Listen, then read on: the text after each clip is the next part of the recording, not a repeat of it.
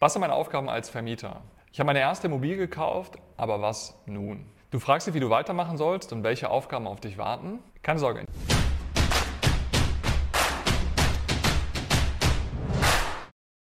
Die wichtigste Frage, die ich zuerst klären möchte, ist, ab wann bin ich überhaupt Eigentümer der Immobilie?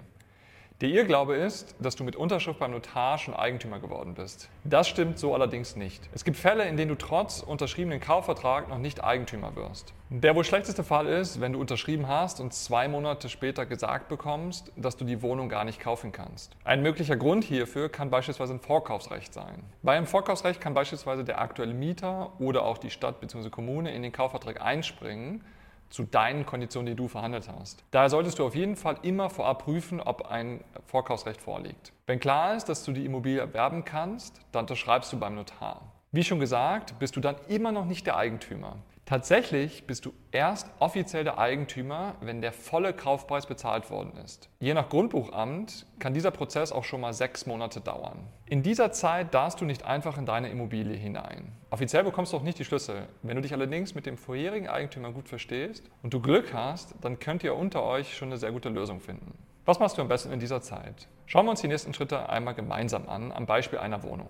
In der Zeit zwischen der Unterschrift beim Notar und Überweisung des Kaufpreises kannst du beispielsweise schon Renovierung oder kleine Reparaturen planen, sofern diese überhaupt notwendig sind. Und natürlich auch die Handwerker beauftragen. Sobald du dann Eigentümer bist, kannst du direkt damit anfangen und die Wohnung sanieren. Somit sparst du dir viel Zeit. Die Wohnung in ihrem optimalen Zustand zu präsentieren, ist essentiell.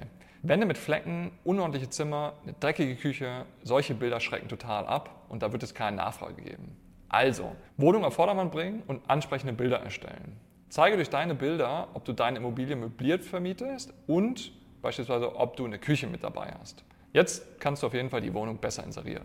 Der nächste Schritt ist es, geeignete Mieter und den passenden Mietvertrag zu finden. Hier gibt es ein paar Punkte, die du vorab einmal prüfen solltest, bevor du dich entscheidest. Fordere auf jeden Fall eine Vermieterbescheinigung, eine Schufa-Auskunft und Einkommensnachweise nach. So ist auf jeden Fall gesichert, dass dein potenzieller Mieter in der Lage ist, auch die Miete zu zahlen. Ansonsten würde ich nach dem Bauchgefühl und Sympathie vorgehen. Wenn du mehrere Kandidaten zur Auswahl hast, überlege, welchen du persönlich favorisierst. Zu den Mietverträgen. Es gibt tatsächlich unterschiedliche Mietverträge. Lass dich beraten, welcher für dich als Vermieter rechtssicher und entsprechend auch zu dir passt. Es gibt einige Mieterverbände, die auch Templates zur Verfügung stellen. Diese stellen eine sehr gute Grundlage dar und würde ich auf jeden Fall immer empfehlen. Natürlich darfst du auch deine Finanzierung nicht aus den Augen verlieren.